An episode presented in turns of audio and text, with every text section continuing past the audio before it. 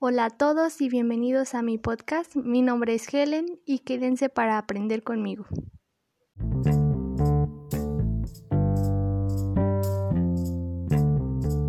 En el capítulo anterior estuvimos hablando sobre la educación en la Nueva España, principalmente en lo que fue la colonia o virreinato. En este capítulo hablaremos sobre la educación en el México independiente.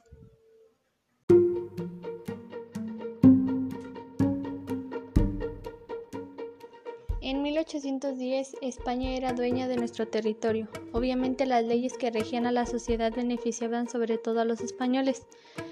Por eso, ese año, el cura Hidalgo formó un ejército y se levantó en armas con el deseo de hacer a México un país con leyes propias, que beneficiaran a los mexicanos y a las mexicanas. Desde los inicios de México como nación independiente, la escuela era vista por liberales y conservadores como un canal fundamental para la transformación social. Por ello pusieron en marcha nuevos proyectos para sustituir los textos escolares que se empleaban desde el periodo novohispano por otros que promovieran el estudio del civismo, la historia y la geografía nacional.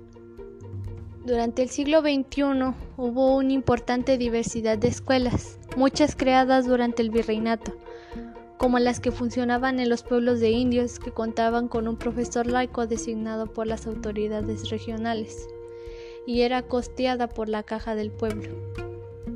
En ellas se enseñaba a leer y escribir, la doctrina cristiana y en algunas ocasiones aritmética y música.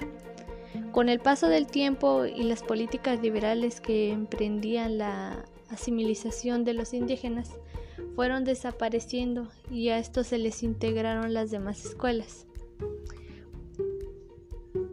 Justamente aquí en el siglo XIX es cuando surge la compañía lancasteriana, que fue la nueva forma de educar a México.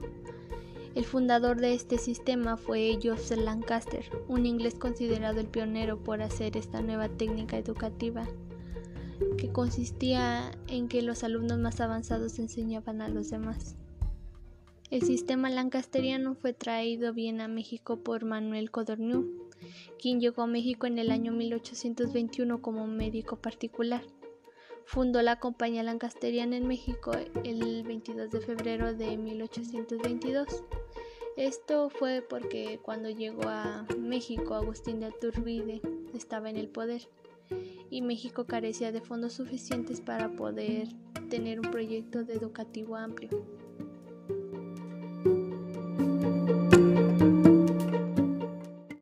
Y bueno, esto fue todo por mi parte. Gracias por escuchar mi podcast. Nos estaremos escuchando pronto en un próximo capítulo. Hasta pronto.